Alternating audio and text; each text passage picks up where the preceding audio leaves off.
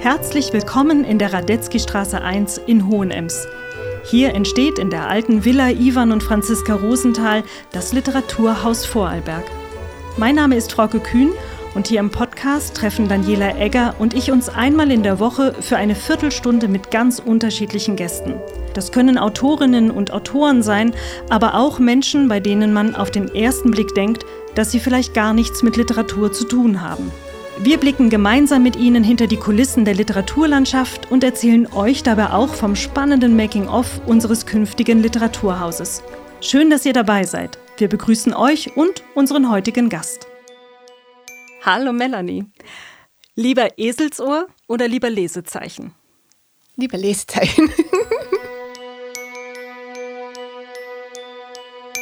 Ich begrüße heute sehr herzlich Melanie Rüdeser-König hier in der Radetzky-Straße 1. Melanie, wie schön, dass du heute bei uns zu Gast bist. Herzlich ja, vielen willkommen. Dank, Frauke, für die Einladung. Ähm, normalerweise stelle ich hier an, an dieser Stelle im Podcast immer erstmal unseren Gast ziemlich aus oder etwas ausführlicher vor. Aber mit dir möchte ich heute ein wenig anders starten, weil dein Werdegang viel mit dem zu tun hast, was du heute bist und vor allen Dingen, wie du es tust. Und ich glaube, wir werden da im Laufe des Gesprächs sowieso noch auf deinen persönlichen Kontext kommen und da dann auch ein bisschen in die Tiefe gehen. Äh, ich starte deshalb auch für unsere Hörerinnen erstmal nur mit der Information, dass du die Inhaberin der kleinen und so feinen Buchhandlung Lesezeichen äh, in Hohenems und damit in der Stadt bist, in der gerade sich die Villa Ivan und Franziska Rosenthal in das künftige Literaturhaus Vorarlberg verwandelt. Mhm. Magst du uns vielleicht ganz kurz am Anfang äh, mit in deine Buchhandlung nehmen? Wenn ich meine Hand auf die Türklinke eurer Tür lege und runterdrücke und die Tür sich öffnet, was erwartet mich da?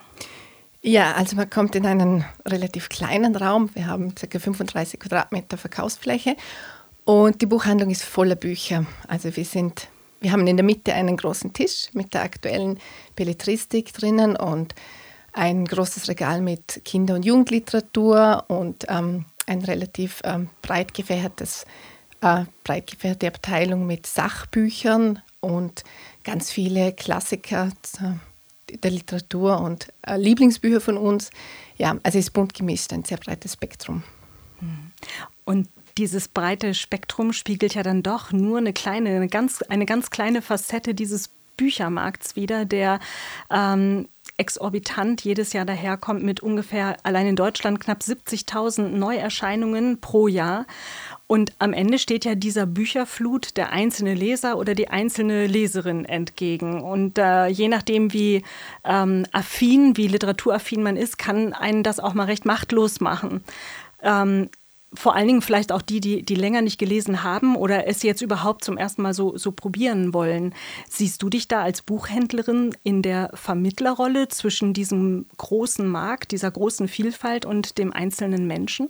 Ja, auf jeden Fall. Also ich glaube, dass äh, gerade in so kleinen Buchhandlungen diese Vermittlerrolle oder diese, dieses, diese Beratung eine sehr große Rolle spielt. Und ähm, es ist immer wieder erstaunlich, wie wichtig das, das ist. Und man ist da, man muss da seine eigenen Eitelkeiten oft über Bord werfen und wirklich versuchen, auf die Kundinnen und Kunden einzugehen und wirklich das herauszukitzeln, was sie sich vorstellen, speziell wenn die Kundinnen und Kunden keine konkrete Vorstellung haben. Und das braucht sehr viel Fingerspitzengefühl und ähm, eine gewisse Form von Feinheit und damit man da nicht ähm, zu harsch hineingeht oder also das ist sehr eine feinfühlige Geschichte oftmals.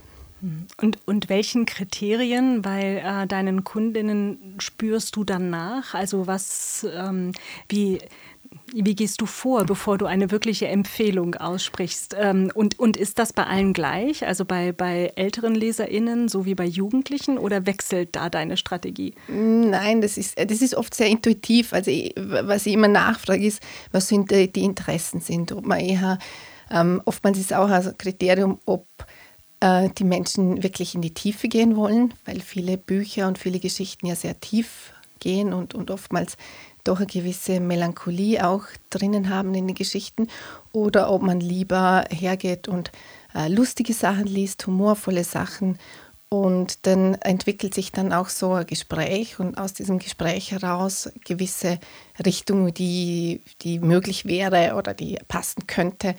Und das ist ein so ein Herantasten immer wieder an das richtige Buch. Und bei Jugendlichen ist es oft so, ich meine, es ist oft, ähm, die äh, kommen oft Kundinnen, die dann wirklich ähm, hergehen und sagen, der und die oder das und das Mädchen oder der und der Junge lesen viel oder wenig und je nachdem, wie dann die, ähm, die Präferenzen sind, gibt es unterschiedliche Kategorien von Büchern und ähm, was halt immer ist und das ist, darum ist das Lesen so wichtig, auch selbst, dass die äh, Bücher, die man selber gelesen hat, natürlich ähm, am besten empfehlen kann und auch das am authentischsten wiedergeben kann. Das, ja.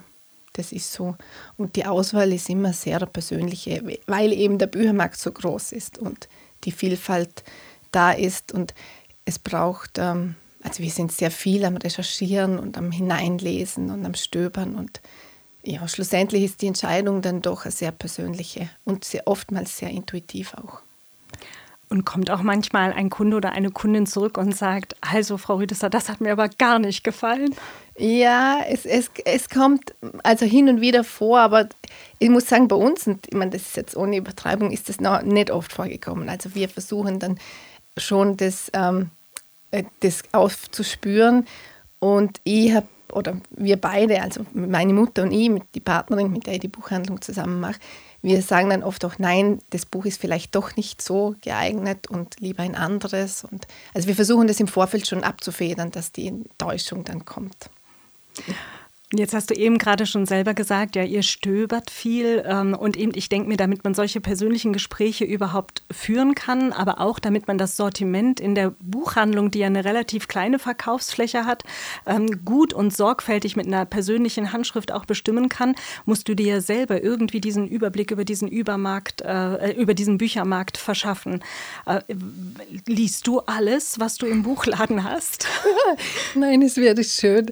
Ich würde gerne, aber ich muss muss äh, zugeben, die Zeit ist ein bisschen begrenzt auch. Ähm, äh, meine Mutter, mit der ich das zusammen mache, meine Partnerin, und sie ist eine begnadete Leserin und sie liest äh, sehr, sehr viel und sehr, sehr gerne. Und wir haben uns das ein bisschen aufgeteilt. Sie, ist, sie liest so eher in dieser Belletristik-Schiene und ich habe mich spezialisiert auf ein ähm, bisschen auf Jugendliteratur, Kinderliteratur und auch Sachbücher. Ich habe selber zwei kleine Kinder und das ist, ähm, der Zugang ist ein bisschen näher noch.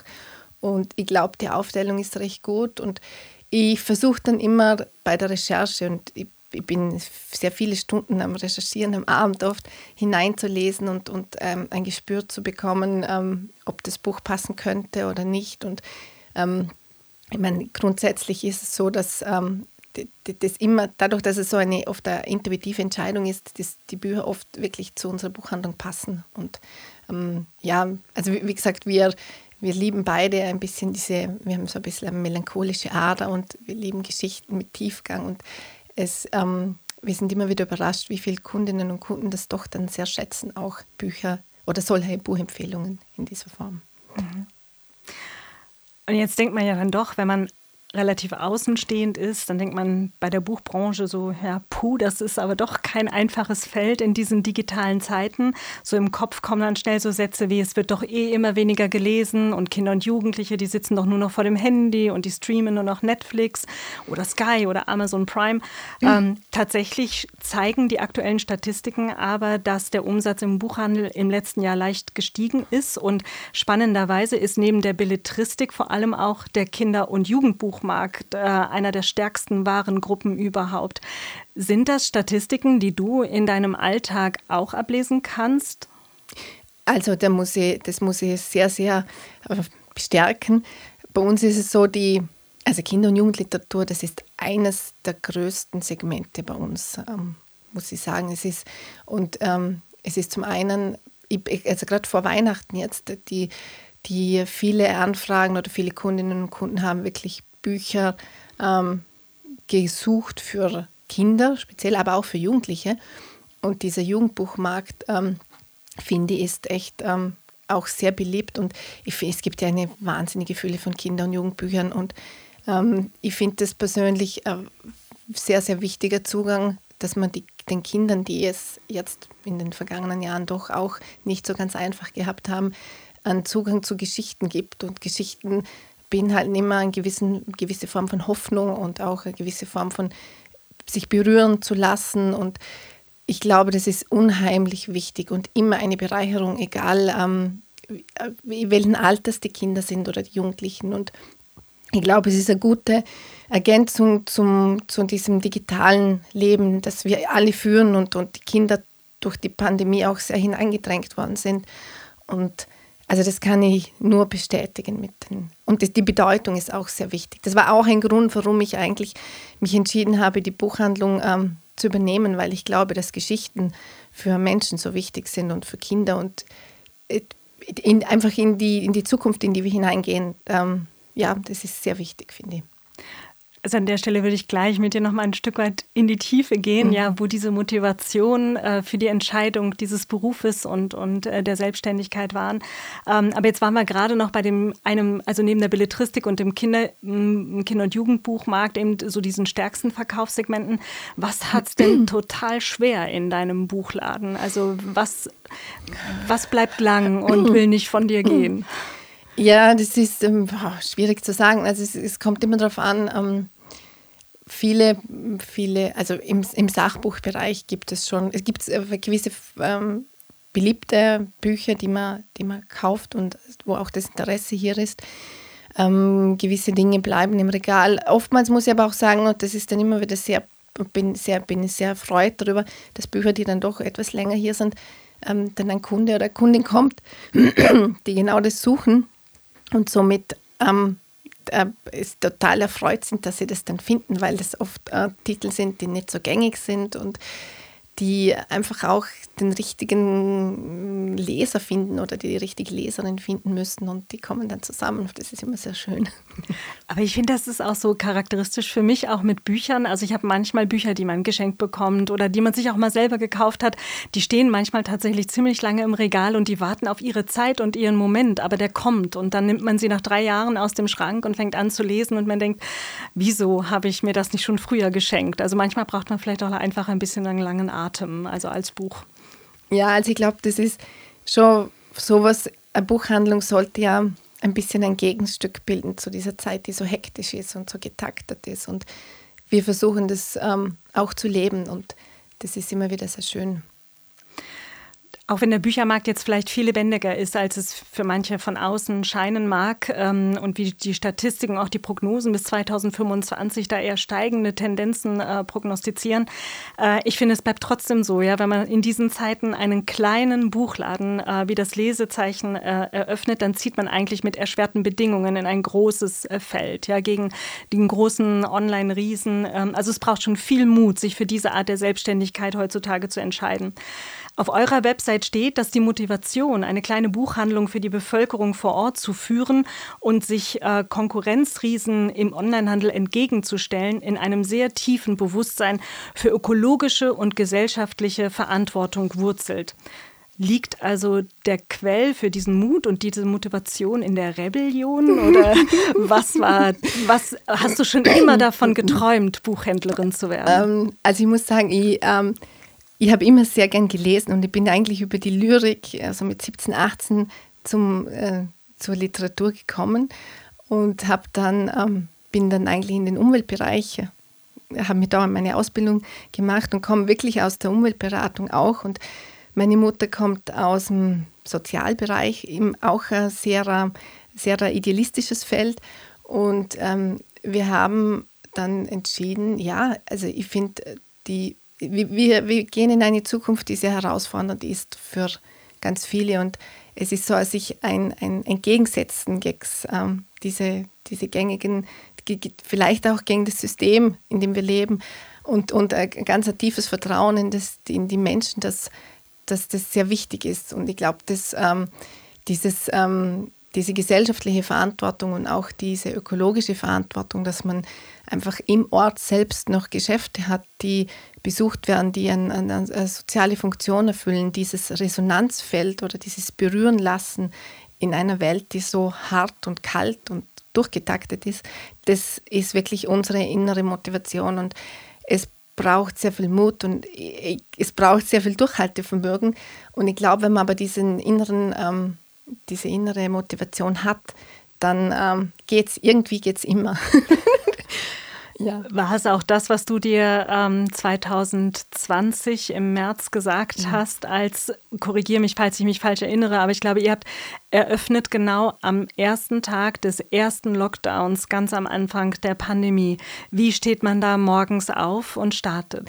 Ja, also wir sind, ähm, ich glaube, ich, ich war immer ein Mensch, ich habe immer versucht, aus der Situation das Beste zu machen. Und ich komme ähm, aus den Systemwissenschaften und da gibt es ähm, immer, ähm, jede Seite hat eine positive und eine negative Seite. Und ich glaube, das war so diese, diese ähm, Spontanität und dieses Improvisieren und dadurch entsteht extrem immer wieder sehr innovative Lösungen. Und ich glaube, das war der Grund, einfach zu machen, ohne zu überlegen, ähm, wie, wie jetzt, ob das jetzt gut ausgeht oder nicht. Aber es ist bis jetzt gut ausgegangen. Und ich glaube, das ähm, war immer sehr wichtig für uns weiterzumachen. Und, und, und es, wir haben extrem gutes Feedback auch von den Kundinnen und Kunden, die, die, die, die das so herzlich ist und es gibt so viel zurück oft. Ähm, in, und man schöpft sehr viel Kraft aus diesen Gesprächen und das ist das wirklich Schöne an dem Beruf. Und ähm, ja, und ich glaube, es ist vielleicht, vielleicht was Schicksal, unter Anführungszeichen, dass die Buchhandlung genau zu dem Zeitpunkt, ähm, dass wir das übernommen haben, weil es, ähm, die, die Menschen haben auch realisiert, dass es einen Wert hat, Geschäfte vor Ort zu haben. Und ich glaube, das ist vielleicht etwas, das ähm, Bestand haben könnte. Und wie habt ihr dann konkret euer, euren Betrieb während der Lockdowns am Laufen gehalten, jetzt in den letzten Monaten immer, immer wieder? Wir haben, also wir haben sehr viel dazugelernt, die Menschen haben sehr viel dazugelernt. Wir haben ähm, auch, ähm, Bücher mit Fahrrad äh, ausgeführt, zu den Menschen gebracht. Ähm, die Menschen haben mit Abholservice und so, und das sind viele kleine Geschäfte, die das so praktiziert haben. Und ähm, es ist immer wieder ein Dazulernen. Man darf nie stehen bleiben und man darf nie sich verfestigen. Man muss immer dynamisch sein. Und ich glaube, das ist auch das ähm, das, was unsere Zeit ausmacht, das Dynamische, nicht das Verharren in, in bestimmten äh, Positionen. Melanie, vielen Dank, dass du so viele Geschichten zu so vielen Menschen gebracht hast und heute diese ganz besondere Geschichte des Lesezeichens zu uns in die Radetzky Straße. Danke für deinen Besuch. Ja, danke, Frauke, für die Einladung. Hat mich sehr gefreut. Radetzky Straße 1 ist der Podcast des Literaturhauses Vorarlberg. Ihr findet ihn auf unserer Website literatur.ist und überall dort, wo es Podcasts zu hören gibt.